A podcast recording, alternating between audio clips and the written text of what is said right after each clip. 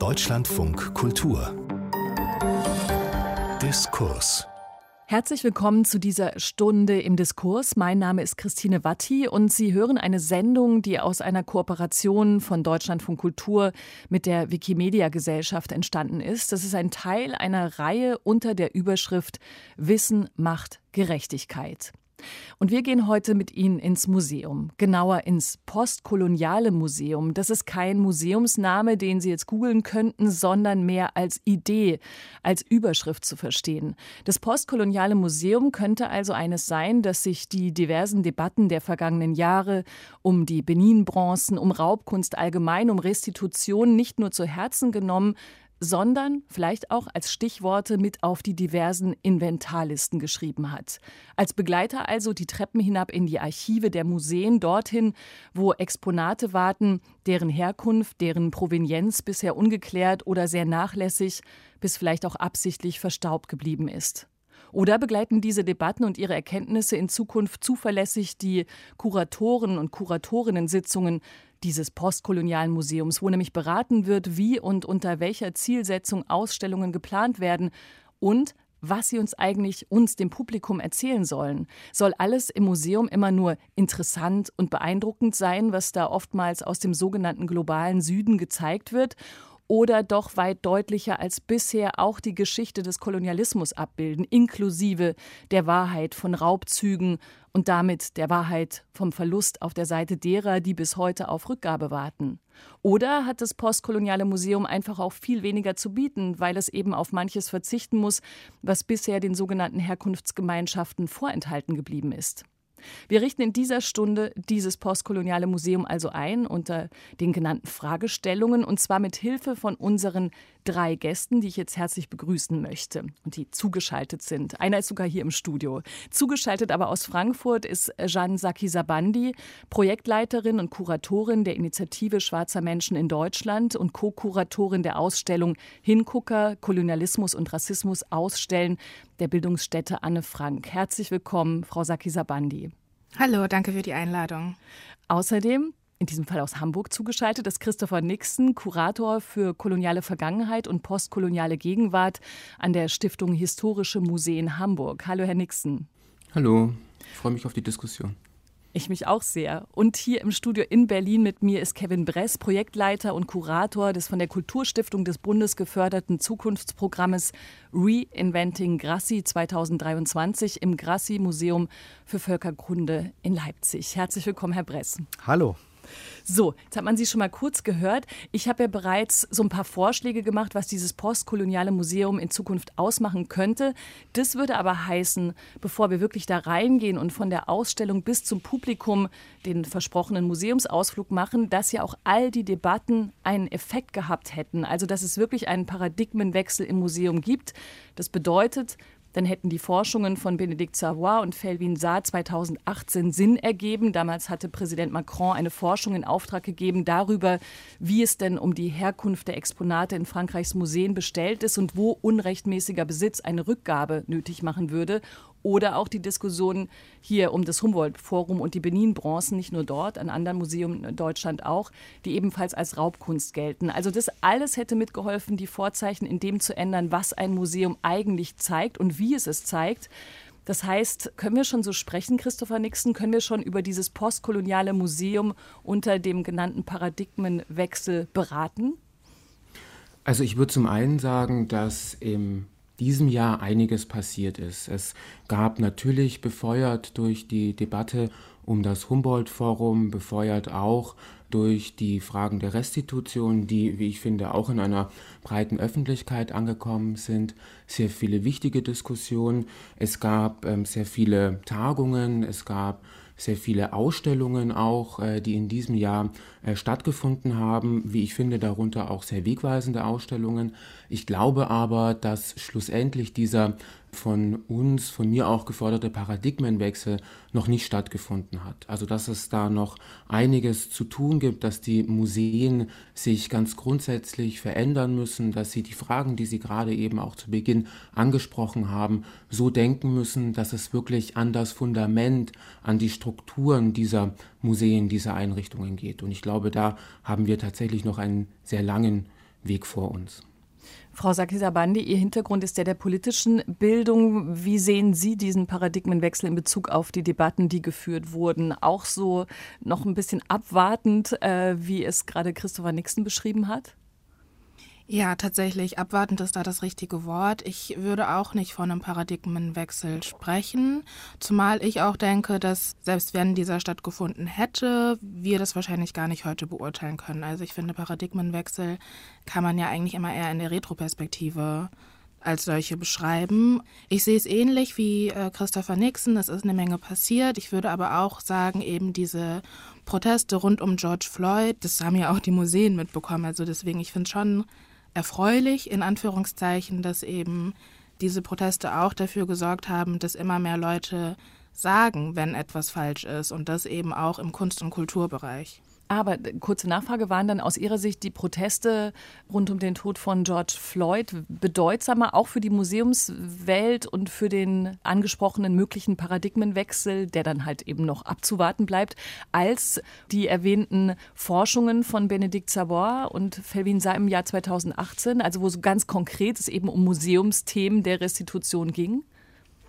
Ich würde diese verschiedenen Ereignisse überhaupt gar nicht in ein Ranking bringen wollen und sagen, das eine Ereignis ist wichtiger gewesen oder bedeutsamer gewesen als das andere. Ich glaube, die Forschungen sind eben in den Feuilleton-Debatten sehr viel diskutiert worden, sind im Kunst- und Kulturbereich äh, sehr wichtig gewesen und viel diskutiert worden. Und eben die Ermordung George Floyds ist ein Ereignis gewesen, was in den Mainstream-Debatten, sage ich mal, sehr viel diskutiert wurde. Und ich finde es eben also ich finde, dass man auch darauf zurückführen kann, dass eben in allen Bereichen mittlerweile über ja, rassistische Praxen diskutiert wird und diese eben auch aufgezeigt werden und dass sich da auch der Kunst- und Kulturbetrieb nicht rausnehmen kann.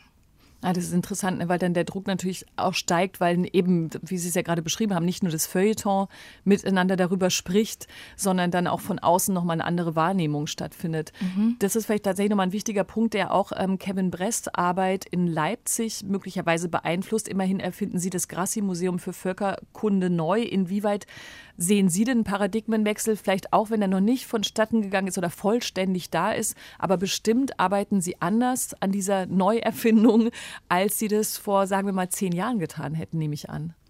Ja, die Voraussetzungen haben sich einfach geändert. Äh, was vor zehn Jahren vielleicht noch äh, ging, was man machen konnte, was ausgestellt werden konnte, das geht natürlich heute nicht. Und da trägt natürlich diese enorme Debatte dazu bei, dass sich dort auch was ändert. Allerdings würde ich sagen, ja, dieser Paradigmenwechsel bleibt abzuwarten da würde ich mich meiner Vorrednerin gern anschließen. Also das kann man erst später sehen, ob es da wirklich diesen Paradigmenwechsel gab. Es scheint ein guter Weg zu sein. Ähm, viele Häuser geben sich Mühe, aber es hat halt auch noch nicht alle Häuser erfasst.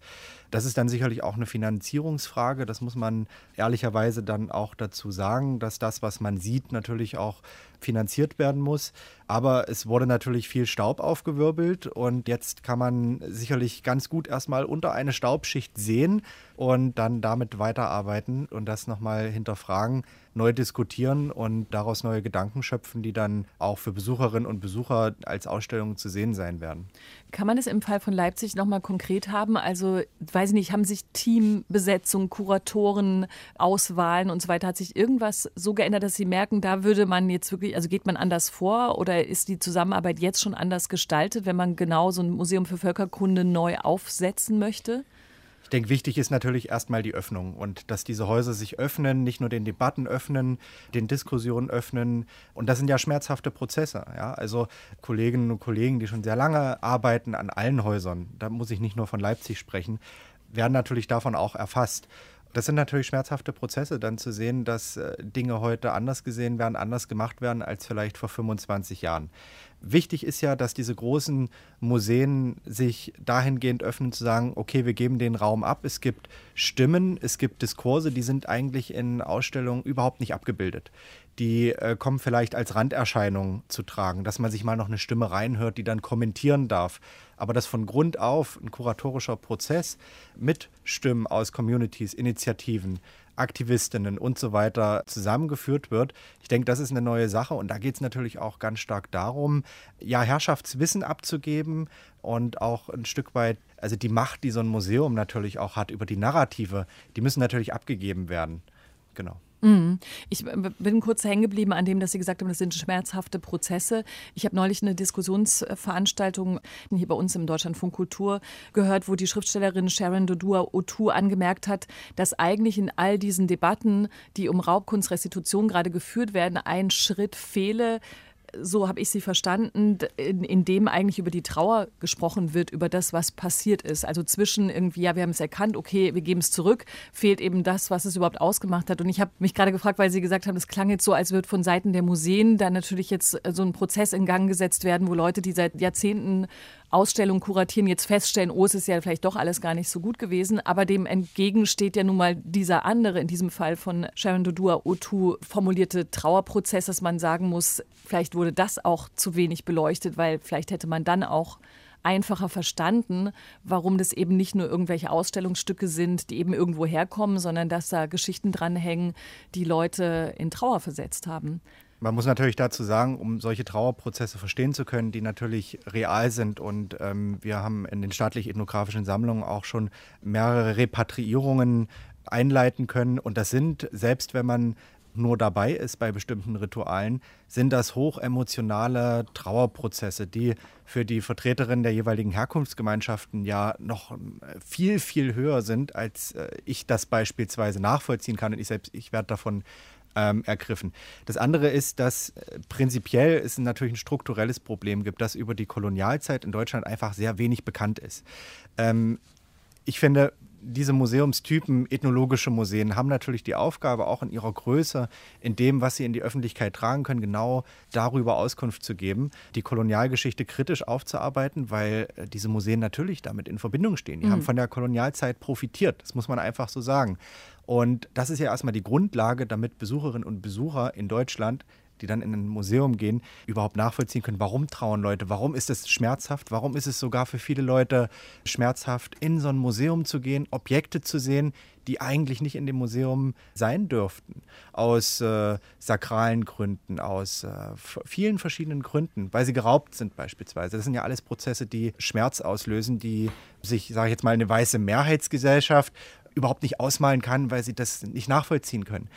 Und wir in Leipzig zumindest haben jetzt auch große Flächen in der Ausstellung genau für solche Bereiche vorgesehen. Also es wird einen Raum geben, wo es um Repatriierung geht. Der Raum ist für die äh, Communities, also für die, für die Vertreterinnen der Herkunftsgemeinschaften reserviert, mitten in der Ausstellung. Besucher müssen durch, können sich über diese Thematik informieren, aber genauso können dann die Gäste auch diesen Bereich äh, separieren und abtrennen, um dort sich äh, den verstorbenen Ahnen im Prinzip wieder anzunähern. Wir haben einen Bereich, wo es um einen offenen Umgang äh, mit Objekten geht, dass Leute sehen können, wie arbeitet denn so ein Museum überhaupt mit den Dingen, die dort gelagert sind.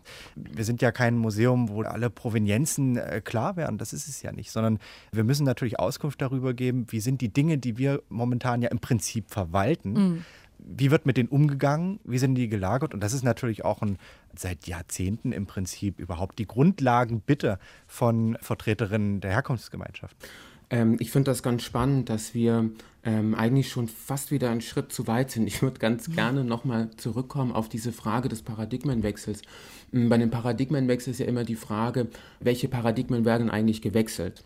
Also was sind denn eigentlich die herrschenden Paradigmen der Museen, in denen wir alle arbeiten oder in den Bildungsinstitutionen, in denen wir arbeiten? Und da finde ich nochmal wichtig hervorzuheben, wie das Herr Bress gerade gemacht hat, dass diese Paradigmen, die heute noch die Museumsarbeit bestimmen, entstanden sind, etwa im 19. Jahrhundert, und zwar ganz eng verbunden mit dem Kolonialismus. Also sozusagen die Frage des Ordnens, des Sammelns, etwas in ein bestimmtes Narrativ, in eine bestimmte Erzählung hineinzu bringen, hineinzuschreiben, die so etwas wie Fortschritt symbolisieren soll, wodurch eben Menschen, ähm, Nicht-EuropäerInnen, Menschen aus dem globalen Süden versucht worden sind, ähm, zu inferiorisieren, also in diese Fortschrittsgeschichte an den Anfang zu setzen, wodurch der Kolonialismus, ähm, gerade auch der ähm, Kolonialismus des Deutschen Reichs versucht worden ist zu legitimieren und welche Rolle dabei Museen gespielt hat. Das ist, finde ich, so wichtig, an diese Paradigmen heranzugehen, damit man weiß, dass wir ähm, über die einzelnen Museumssparten hinaus von einer Kolonialität des Museums sprechen müssen. Das heißt, und da werden wir heute auch noch mal hinkommen, der Fokus auf Objekte, finde ich, ist vollkommen richtig und auch auf Sammlungen und gerade sozusagen jetzt durch die Restitutionsdebatten und ich finde, dass auch hier der Diskurs besonders stark ist, aber man kann eben auch, ähm, finde ich, erkennen, dass der Diskurs sehr stark in dem Bereich der ethnologischen Museen ist, sehr stark im Bereich der Sammlungen, wo es auch eben um Fragen der Objekte geht, auch umfragen, was Objekte eigentlich sind. Das hat Herr Press gerade angedeutet. Also unser Dingbegriff ist ein ganz anderer als der ähm, in anderen äh, Gesellschaften. Und dann müssen wir uns natürlich fragen, wie können wir den verändern. Aber was ich so spannend finde, ist eben, und das wäre sozusagen vielleicht auch der, der Schritt dann, den dieser Paradigmenwechsel dann auch vollziehen kann, wenn wir andere Museumssparten, also historische Museen beispielsweise oder Kunstmuseen auch nochmal äh, mit einbeziehen. Ähm, wo können wir denn sozusagen strukturell diese Kolonialität des Museums abbauen, damit wir Institutionen schaffen, die zwar auch das materielle Erbe sammeln und bewahren, aber darüber hinaus nochmal eine andere Dimension von Verantwortung, von gesellschaftlicher Verantwortung für sich begreifen. Und da sind wir, finde ich, dann stärker in dem Diskurs, den Sie gerade nochmal, Frau Watti, angesprochen haben, wo es eben um die Black Lives Matter Bewegung ging, also auch um den Tod von George Floyd, wo wir also Museen auch in der Korrespondenz, in dem Dialog denken müssen mit Zivilgesellschaften und dann eben auch denken müssen in der Verantwortung des Abbaus von Vorurteilen, äh, von Rassismus, von Antisemitismus, von Diskriminierung, wo wir sozusagen nochmal eine ganz andere Dimension auch der Museumsarbeit bekommen. Mhm. Und ich glaube, dass sich auch da eben dieser Widerstand, auch sozusagen dieser interne Widerstand deutlich macht, von dem Herr Bress eben auch als einen schmerzlichen Prozess gesprochen hat. Ich finde das gut, weil wir natürlich, also in dieser Idee, durch das Museum zu gehen, geht es natürlich dann auch gleich zu den Strukturen und dann aber auch wiederum zur Ausstellung, zum Publikum. So, das war so die Idee, wie wir da so uns so durch, äh, durchlavieren durch dieses wirklich riesige Thema, von dem man auch nur einen Eindruck haben kann, selbst in mhm. dieser Stunde.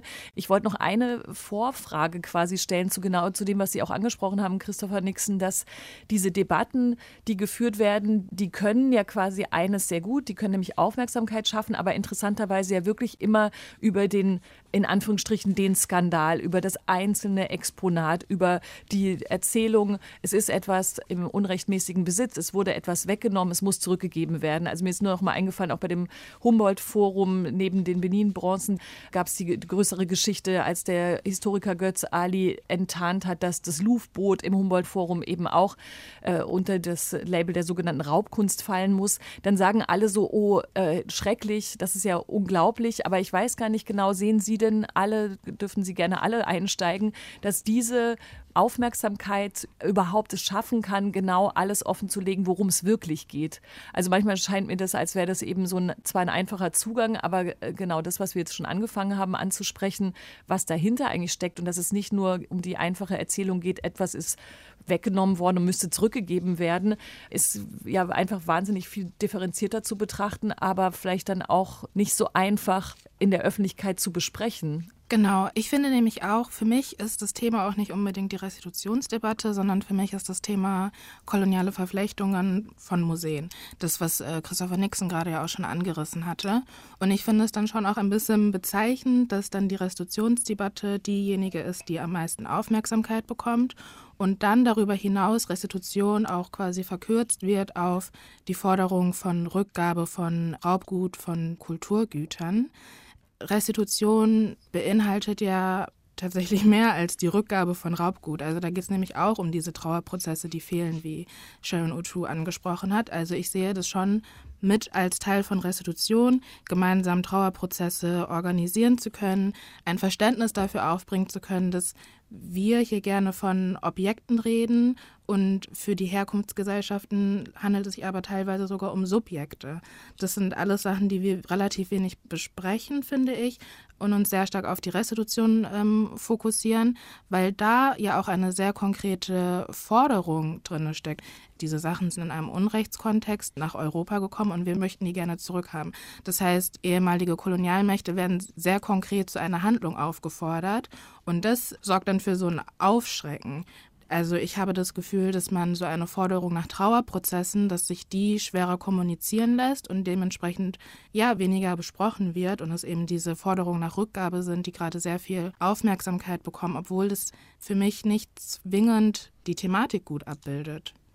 Dürfen Sie gerne ergänzen, da glaube ich. Ja, ich würde nochmal, ähm, äh, klar liegt auf der Restitutionsdebatte gerade auch mit den sogenannten Benin-Bronzen gerade ein unheimlich großer Fokus, auch im Feuilleton die Sache ist, es geht ja auch um ganz brutale Aneignungsprozesse im Prinzip. Wir zeigen äh, beispielsweise in unserer neuen Ausstellung, die im nächsten Frühjahr Corona-bedingt verschoben eröffnet, in einem Raum ähm, 120 Objekte, die erstmal stellvertretend für 120.000 stehen. Also das heißt, diese Museen quellen ja über und selbst wenn all das, was unrechtmäßig im Museum gelangt ist oder wo gerade Anfragen da sind, zurückgegeben wird, ist immer noch genügend Anschauungsmaterial da, um äh, die museale Aufgabe im Prinzip nachzukommen. Wir zeigen Objekte in dieser dichten Präsentation, wo es darum geht, dass während der Kolonialzeit beispielsweise der zweite Direktor des Leipziger Museums Karl Weule unheimliche Masse an Objekten nach Leipzig geführt hat. Also er hat die Sammlung verfünffacht und er hat auf den Dingen, die er selber gesammelt hat, Nummern draufgeschrieben, großflächig Nummern draufgeschrieben, mehrere Nummern, damit sich diese Dinge im Prinzip kategorisieren lassen. Und darauf legen wir zum Beispiel den Fokus zu sagen, es ist absurd zu behaupten, dass Dinge äh, bei uns, ich sage jetzt mal in Deutschland, in Europa irgendwie besser aufgehoben werden, dass es eine besondere Pflege gibt. Die Leute damals, die das ja auch schon unter dieser Argumentation im Prinzip gesammelt haben, haben einfach ihre Namen, ihre Nummern äh, großflächig auf heilige Objekte, auf andere Dinge ähm, draufgeschrieben. Und daran zeigt sich ja auch, was ist das überhaupt für ein Aneignungsprozess gewesen. Ne? Und dann geht das ja mit Worten weiter, dass vieles dann unter dem Begriff von Kunst subsumiert wurde, äh, unter anderen äh, Kategorisierungen, die überhaupt nichts mit dem, wie es vielleicht in den Herkunfts Gemeinschaften geordnet, äh, eingegliedert ist, zu tun haben. Äh, die wurden schon auch sehr stark dann zusätzlich europäisiert im Prinzip, die mhm. Objekte, um im Prinzip so ein, so ein, Anschauungsmaterial zu bieten. Und dahinter steckt natürlich auch ein sehr großer Aneignungsprozess, der natürlich auch für den Kolonialismus im Endeffekt dann auch wichtig war. Mhm. Aber genau das ist ja dieses Selbstverständnis des 19., Anfang 20. Jahrhunderts, das sich da so zum Ausdruck bringt. Also wie der Kolonialismus die Welt geordnet und eingeteilt hat, so sammelt man jetzt Objekte in Anführungsstrichen, entreißt sie, raubt sie, um dann sozusagen, und das macht ja auch diese schiere Masse deutlich, um sie dann wieder unter einem europäischen weißen Blick zu ordnen und zu systematisieren. Also diese Systematisierungs- und Ordnungswut und die Arroganz, die sozusagen sich darin auch ausdrückt, diese Macht, diese Ordnungsmacht, die ist ja auch das, was den Sammlungen, den ethnologischen Museen und anderen Museen eben auch inhärent ist, also die sozusagen Teil ihrer Entwicklung ist. Und da ist eben die Frage, wie kommen wir da raus? Also wie können wir nicht nur restituieren, erstmal natürlich nach Provenienzen forschen, denn das wird ja eine wahnsinnige Aufgabe sein, bei den ganzen Objekten hier auch äh, die Provenienzen klar zu machen, sondern eben auch zu fragen, welche anderen Möglichkeiten des Sammelns sind denn eigentlich möglich? Und vor allem, wie können wir die Leerstellen schließen, wenn wir, da denke ich jetzt vor allem aus der Perspektive von historischen Museen, wo man eine bestimmte Stadtgeschichte in stadthistorischen Museen beispielsweise erzählen will und feststellt, da sind eigentlich gar keine Objekte dazu in der Sammlung, die die Geschichte von schwarzen Menschen, die in Hamburg eben durch Kolonialmigration immer schon gewesen sind. Es gibt gar keine Objekte, diese Geschichte zu erzählen. Also, und wie, wenn man nicht wieder diese Ordnungswut in die Sammlung mit hineinbringen will? Welche Formen des Sammelns gibt es denn, um das eben nicht zu tun? Also beispielsweise das Community Collecting, wo die Communities dazu aufgerufen werden, Objekte zu bestimmen, die sie in die äh, Sammlung dann mit einbringen können, die für sie wichtig sind.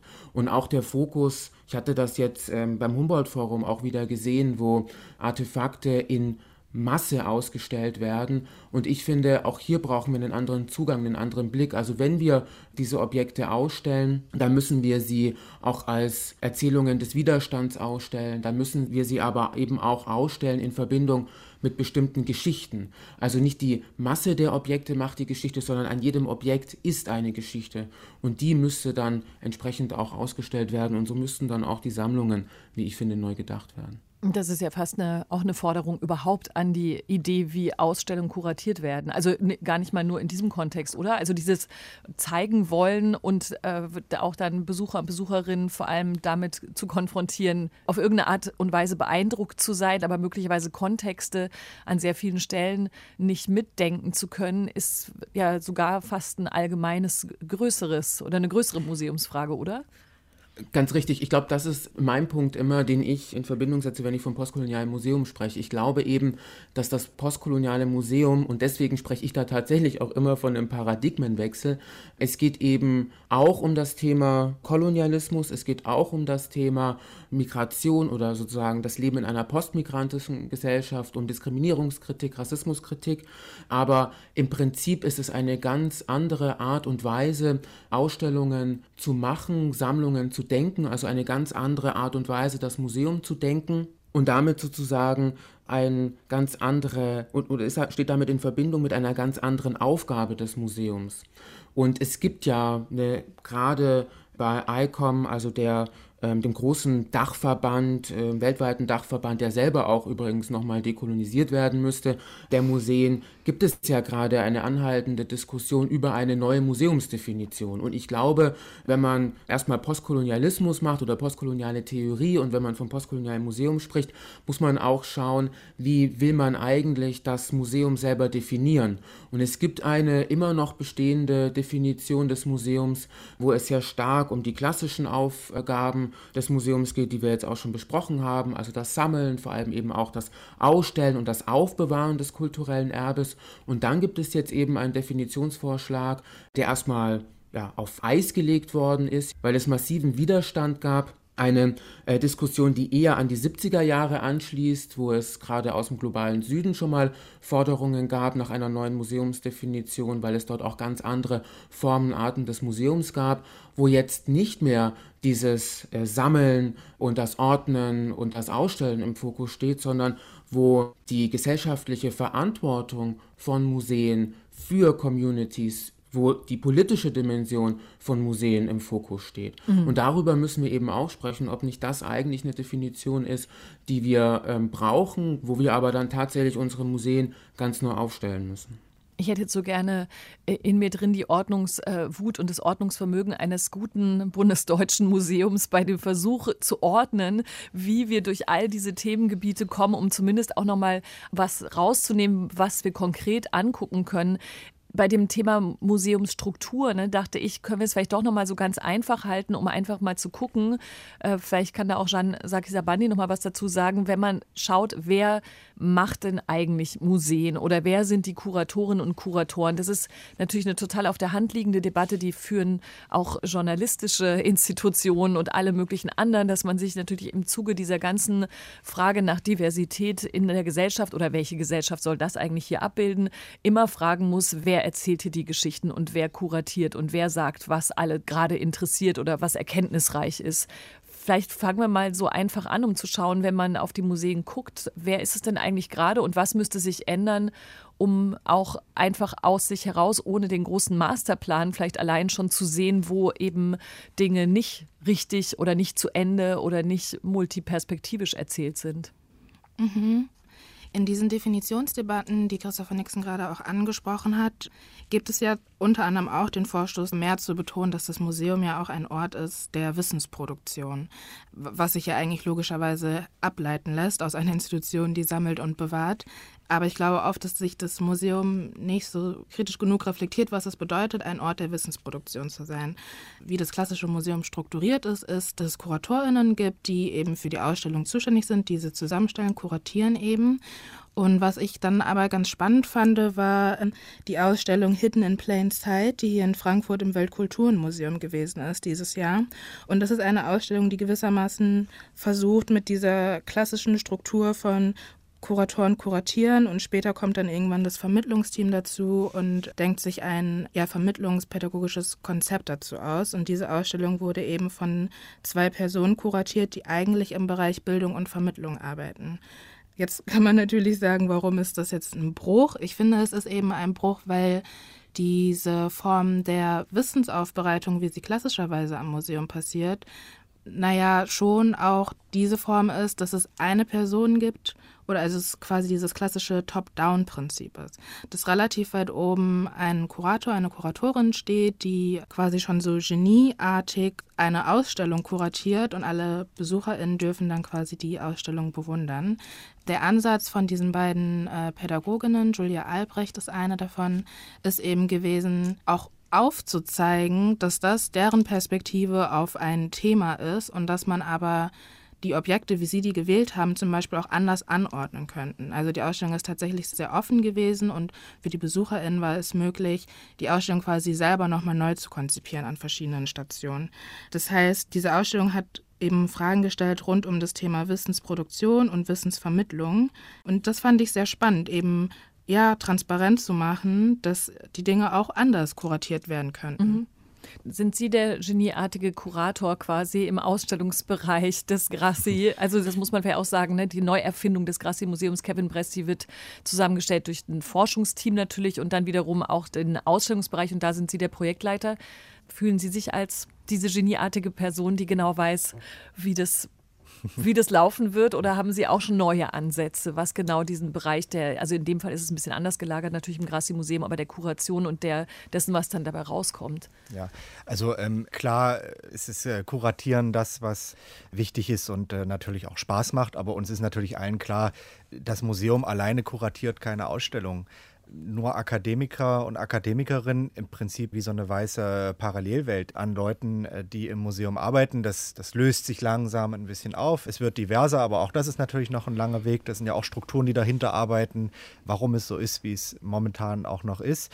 Und was ich vorhin schon gesagt hatte, wir wollen ja das Museum erstmal öffnen, erstmal begreifbar machen. Äh, da steht zwar eine Wissenschaft dahinter, Ethnologie, aber das, was im Museum ist, wie objektiv ist das denn? Es wird auf Wissen zurückgegriffen zu einem sehr großen Teil, was auch während der Kolonialzeit gesammelt oder nicht gesammelt wurde dazu was dann weiterverarbeitet wurde in einem europäischen oder nordamerikanischen Wissenskontext. Ganz oft natürlich ohne die Stimmen derjenigen, die die Objekte betreffen. Was wir machen wollen, sind Denkanstöße zu geben, zu sagen, Besucherinnen und Besucher sollen sehen, okay, es, es gibt dort eine Thematik und es gibt dort auch ein Problem was kann mir dieses Museum jetzt sagen und wer spricht jetzt hier eigentlich zu mir? Das ist uns auch ganz wichtig zu sagen, wer spricht denn jetzt in welchem Moment. Die Vermittlungsarbeit wird direkt mitgedacht. Unser Vermittlungsteam ist da in verschiedenen Stadtteilen in Leipzig unterwegs, macht dort mit Kindern und Jugendlichen, äh, durchläuft verschiedene Workshops, Prozesse. Wie kann so eine Ausstellung aussehen? Was sind denn die Themen? Was wollen eigentlich Kinder und Jugendliche beispielsweise in einem Museum, äh, wie wir es sind, eigentlich sehen? Das ist eine Spur, die läuft im Prinzip gleich parallel mit dazu in den Ausstellungen, die wir machen. Und es geht vor allem darum, sehr viele Partnerinnen, Partner, Initiativen einzuladen, das Museum zusammen mitzugestalten, um eine Multiperspektivität, wenn man das so sagen will, mhm. auch wenn das Wort vielleicht ein bisschen ausgereizt ist, überhaupt hinzubekommen. Wir arbeiten mit vielen verschiedenen Künstlerinnen, Künstlern zusammen, lassen uns auch kritisieren, versuchen das äh, dann umzusetzen. Und im Frühjahr wird ein Teil eröffnen, der ganz stark mit dem äh, in Berlin lebenden nigerianischen Künstler Emeka Okbo gestaltet ist. Wir haben einen Bereich mit dem Künstlerkollektiv hier auch aus Berlin, Para, die zusammen mit zwei tansanischen Künstlerinnen gar keine Objekte ausstellen, sondern sich nach der von Hans Meyer geraubten Spitze des Kibo, des Kilimanjaro, fragen. Also da geht es um um, im Prinzip geht es da um den Stein, den wir gar nicht im Museum haben, aber an dem sich ganz viel festmacht wie eine Restitutionsdebatte und was dazu noch ähm, sein kann, ablaufen kann. Mhm. Ähm, das, sind, das sind Plätze, da gibt es zum Beispiel gar keine Objekte. Aber all das, worum es in diesem Museum geht, ist dort abgebildet und mhm. lädt ein zum weiteren Nachdenken. Und das ist das, was wir machen wollen, einladen im Prinzip zum weiteren Nachdenken, zum kritischen Begleiten und im Endeffekt dann auch zum, zum Mitkuratieren. Ich meine, wir sind ja ein Museum, wir hoffen, ein Museum für alle zu sein, auch wenn das natürlich jetzt groß gesagt ist, ich glaube, kein Museum kann ein Museum für alle sein. Also das, äh, ja. man erreicht nie, nie alle und dafür, ähm, äh, das funktioniert nicht. Aber für viele.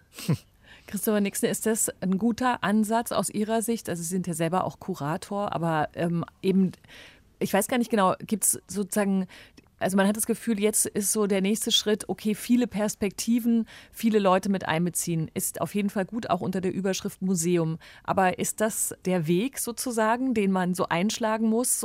Und bei dem man dann sagen kann, wenn ich das abhaken kann, dass aus vielen Perspektiven, am besten auch mit jemandem aus der sogenannten Herkunftsgemeinschaft eines Exponats beispielsweise, wenn der oder diejenige einbezogen sein könnten, dann ist schon ein wichtiger Schritt getan oder ist es möglicherweise auch schon wieder ein Ordnungsverfahren, was vor allem dann Dinge abhakt, sozusagen? Ich würde erst mal sagen, dass das postkoloniale Museum auf jeden Fall partizipativ sein sollte. Und das hängt aber, und da bin ich dabei, was Frau Saki Sabandi vorhin auch gesagt hat, dass das natürlich ganz eng auch mit der Kuratorinnenrolle zusammenhängt und auch mit einem Umdenken dieser Rolle. Denn wir hatten bei Grenzenlos ähm, Kolonialismus, Industrie und Widerstand äh, der Ausstellung, ähm, die ich ko-kuratiert hatte im Museum der Arbeit, auch einen partizipativen Prozess. Auch da haben wir versucht, unterschiedliche Stimmen in das Kuratieren, in die Entscheidungen mit einzubeziehen. Und ich glaube, jeder, der mal partizipativ gearbeitet hat, gerade auch äh, im Kontext von Museen, weiß, dass das nicht ohne Konflikte abläuft. Und das ist eigentlich auch gut. Ich glaube nämlich, dass dort wirklich nur Bewegung passiert und was vorankommt, wo es eben auch konflikthaft ist.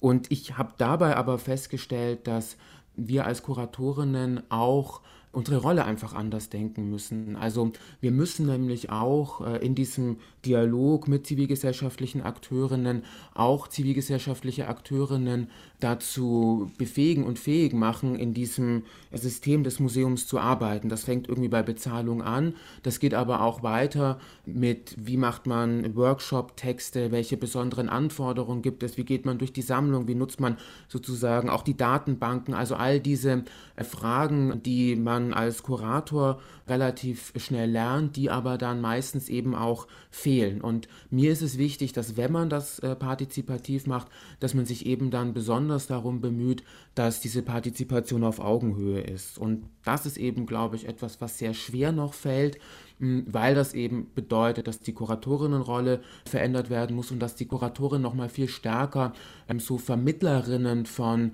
Kompetenzen und Fähigkeiten sein müssen und da vielleicht gar nicht so stark ans Kuratieren kommen.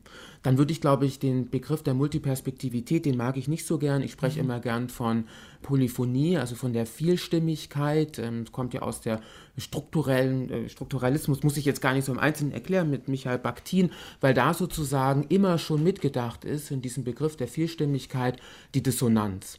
Also es geht sozusagen nicht um diese Harmonievorstellung und auch eine äh, Ausstellung als eine harmonische, abgeschlossene Erzählung zu präsentieren, sondern es geht um das Aufbrechen dieser Erzählungen, es geht um Konflikt, um Dissonanz, es geht um Aushandeln von Bedeutungen in diesem Raum, es geht um diesen Raum letztlich auch und den Museumsbesuch selber auch zum Ereignis zu machen. Und das schließt dann eine Sache nochmal an, die vorhin ähm, nochmal besprochen worden ist. Ich finde auch, äh, Museen sind ähm, Wissensinstitutionen und tatsächlich auch Bildungsinstitutionen. Aber auch dieser Begriff von Wissen und Bildung muss äh, dekonstruiert werden. Es gibt einen ganz tollen kleinen Satz bei Boaventura de Sousa Santos, wo er sagt in Epistemologien des Südens, dass wir lernen müssen, Wissen nicht mehr zu verstehen als eine Praxis, in der Ordnung geschaffen wird, sondern dass wir lernen müssen, dass Wissen eigentlich Solidarität ist. Wir müssen sozusagen Solidarität als Wissensform begreifen lernen. Und ich finde das einen total spannenden Ansatz, weil wir dann sozusagen eine ganz andere Form von Wissen vermitteln müssen, in Museen vermitteln müssen. Und das fällt dann ganz eng mit dem Bildungsbegriff zusammen. Ähm, ich glaube, dass Bildung immer schon war und wieder stärker sein müsste, ein Emanzipationsversprechen.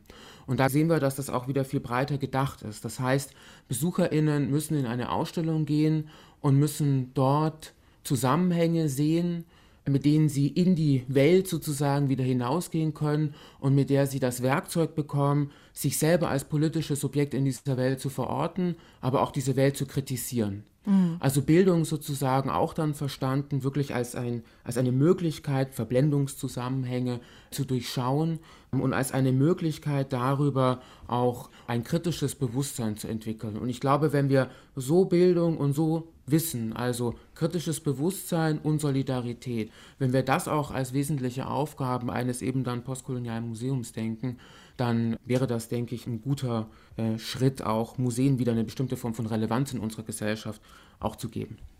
Das ist tatsächlich sehr schön. Wissen ist Solidarität. Und ich habe gerade gedacht, wenn man das noch mal kurz an die Digitalisierung und überhaupt den Zugang zum Wissen anknüpfen möchte, dann könnte man sagen, das müsste alles so ineinander fließen. Also Wissen ist Solidarität. Das Internet, die Digitalisierung steht eigentlich auf eine Art auch dafür, dass eben genau dieses Wissen und die Geschichten und die Erkenntnisse geteilt werden könnten. Äh, es gibt eine andere Ausgabe dieser Reihe Wissen macht Gerechtigkeit, in der genau darüber auch gesprochen wird, ob denn die sozusagen digitale Geschichtsschreibung an sehr vielen Stellen wirklich so funktioniert, wie man sich das vielleicht mal irgendwann vorgestellt hat. Und natürlich funktioniert es nicht, weil es immer auch wiederum eine bestimmte Gruppe ist, die vor allem maßgeblich diese Geschichtsschreibung dort führt. Trotzdem aber könnte er genau im Museumsbereich zum Beispiel die digitale Erschließung von Sammlungsbeständen eine Möglichkeit sein, auch tatsächlich Wissen zu teilen in der Museumswelt, quer durch die Welt sozusagen.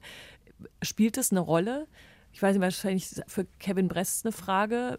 Also Ziel ist es natürlich erstmal, alle Bestände, die im, äh, auch bei uns im Museum sind, äh, zu digitalisieren und erstmal online frei zugänglich zu machen. Das wird auch gerade momentan ganz stark forciert bei uns. Und dann hat man Datenbanken, die kann man ja im Prinzip weltweit abrufen, äh, kann ein entsprechendes Bild sehen und eine Information zu den Objekten. Also das ist äh, vielleicht auch erstmal die Grundlage überhaupt, damit Herkunftsgemeinschaften als Beispiel überhaupt sehen, wo sind denn die Objekte überall verteilt auf der Welt und in welchen Museen befinden sie sich überhaupt. Das andere ist natürlich diese Zugänglichkeit, dass man glaubt, dass durch das Internet sich dann diese Probleme auflösen.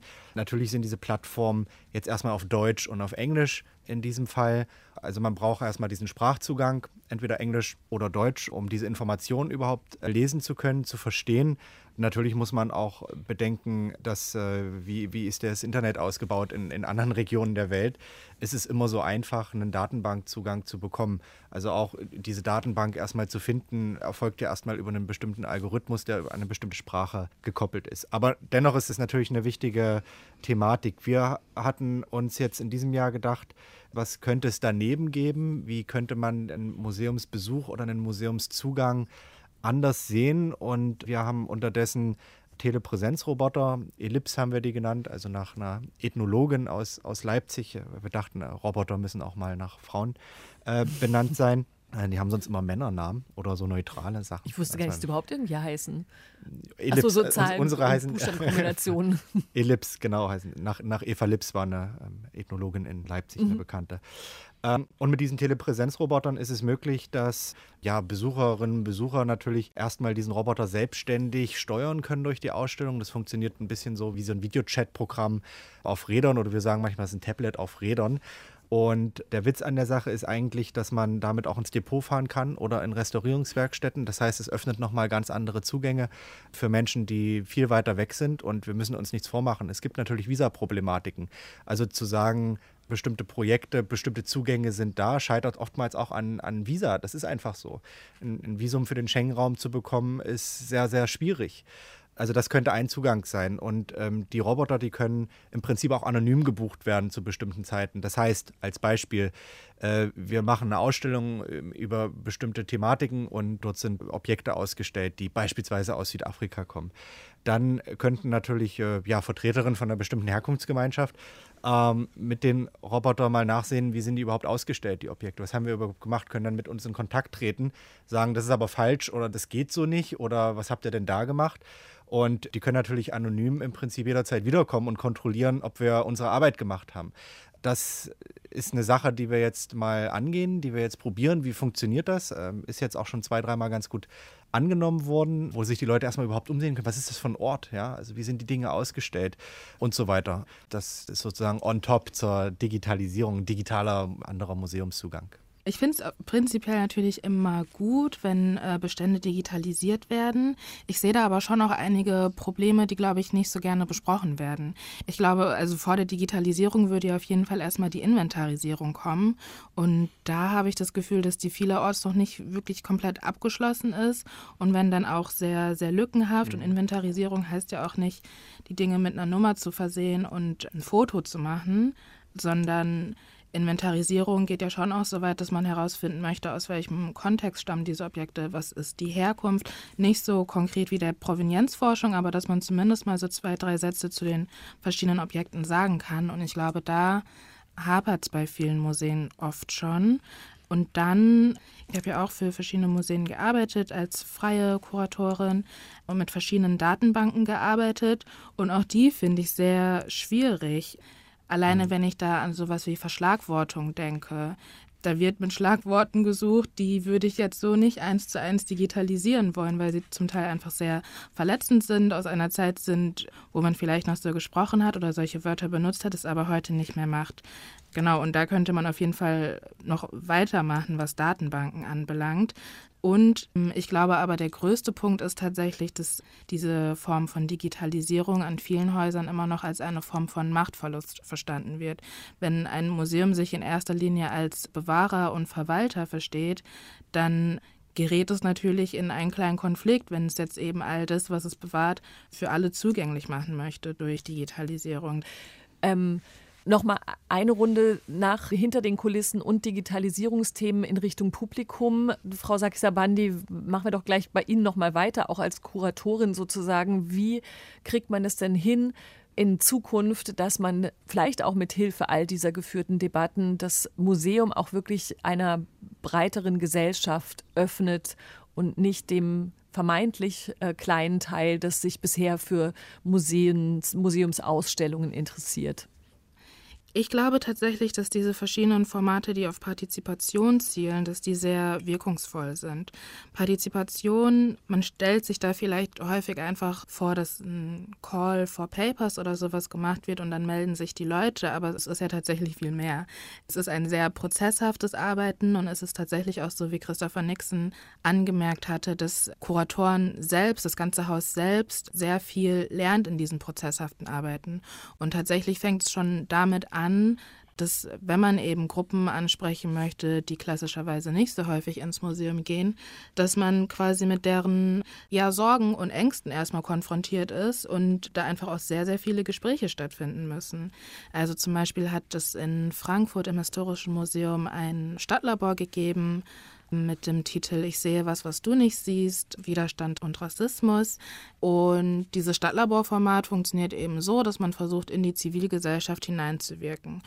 Und das Museum war aber schon regelmäßig damit konfrontiert, dass sich die verschiedenen Stadtlaborantinnen immer gefragt haben, was mache ich in diesem Museum? Was möchte dieses Museum eigentlich von mir? Möchte es quasi sich von mir den Diversity-Stempel holen oder ist es tatsächlich an den Geschichten, die ich zu erzählen habe, interessiert?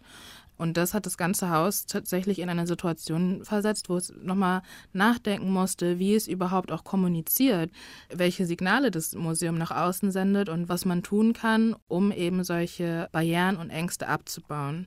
Und ähm, genau, also ich sehe in diesem partizipativen Arbeiten sehr viele Möglichkeiten, auch weil es nie nach einem Schema F funktioniert, weil man da immer sehr flexibel arbeiten muss und tatsächlich auch immer wieder neue Bedürfnisse erkennt, die man dann dementsprechend äh, behandeln muss. Ich habe, ähm, als ich diese Sendung vorbereitet habe, am Ende des vielen Fragenaufschreibens irgendwann gedacht, was ist eigentlich nochmal genau gemeint? Also was ist eigentlich nochmal ein Museum? Das hat tatsächlich Christopher Nixon vorhin schon total gut nach meiner Strategie viel zu früh angesprochen, nämlich tatsächlich zu fragen, was ist es denn eigentlich genau? Was macht es für Sie aus? Ich würde es aber gerne in die eine kleine Abschlussrunde nochmal gerne komprimiert von Ihnen jeweils hören. Also wir haben so viele Stichworte gehört, wie wichtig Partizipation ist, dass Multiperspektivität vielleicht besser ersetzt wird durch Polyphonie Sinfonie, weil es eben auch Widerstand oder Knirschiges darin geben kann. Genauso wie wir überlegt haben, dass Restitution jetzt gerade der mediale Fokus ist, aber es ein Vielfaches mehr an Themen gibt, die da zu bearbeiten sind und dass Museen Bildungs- und Wissensorte auch sind und es vielleicht auch manchmal mehr verstehen müssen, um auch mehr Leute zu erreichen. Christopher Nixon, wenn Sie das postkoloniale Museum, vielleicht nennen wir es einfach auch so, vielleicht steht es dann auch irgendwann über der Tür eines Museums beschreiben mhm. würden, was würde denn für Sie noch dazukommen? Was ist das Museum? Ja, also Entschuldigung, dass ich da vorher zu früh äh, ist nicht so schlimm. Das ist, das ist wieder das ist, verziehen. Ich, das ist einfach ja, das ist, glaube ich, alles gut. So eine Philosophinnenkrankheit, dass man immer erstmal fragt, ähm, was ist eigentlich, also was ist eigentlich das Museum, aber ja auch die Basis dieses Verständnisses ja auch für die Diskussion dann ist. Und vielleicht ist es manchmal ein bisschen naiv. Also ich kann ja zumindest mal sagen, was ich mir wünsche von diesem postkolonialen Museum. Und ich wünsche mir von dem postkolonialen Museum, dass es seine gesellschaftliche Verantwortung wahrnimmt und erkennt und dadurch letztlich auch mitarbeitet, eine bessere Welt zu schaffen und zu kreieren. Dass es also bestimmte Probleme anspricht, vielleicht auch Lösungen für bestimmte Probleme aufzeigt, dass es ein Diskussionsraum ist, in dem ganz verschiedene Menschen aufeinandertreffen können. Solche Räume haben wir auch gar nicht mehr, solche öffentlichen Räume, weil auch ähm, im Internet es immer mehr durch Algorithmen etc. zu so eigenen Echokammern wird. Also wirklich als einen öffentlichen Raum, wo verhandelt wird, wo neue Bedeutungen entstehen, wo neue Perspektiven auf die Welt entstehen und wo wir aber auch erkennen, dass wir alle zusammenarbeiten müssen, global zusammenarbeiten müssen, also eben auch mit dem globalen Süden daran, diese Welt zu verändern und zu verbessern. Und das heißt eben auf neokoloniale Strukturen zu schauen, das heißt eben auch für neue Sichtbarkeiten zu sorgen, also eben in einer postmigrantischen Gesellschaft, wo marginalisierte Menschen in Museen nicht auftauchen, ihre Geschichten nicht erzählen können, dass sie dann eben auch die Möglichkeiten haben, dort sichtbar zu werden. Und äh, ja, das würde ich mir für, für ein postkoloniales Museum wünschen. Und das braucht eben dann eine Definition des Museums, die abrückt von dem Bestand, von den Objekten hin zum Dialog, zur Polyphonie und zum Publikum. Ich weiß gar nicht, wie man das alles jetzt noch ergänzen äh, möchte, aber Frau Sakisabandi, bitte gerne. Vielleicht gibt es ja noch einen kleinen Satz dazu. ja, ich würde sagen, all das und dann vielleicht auch nochmal die Ebene darüber.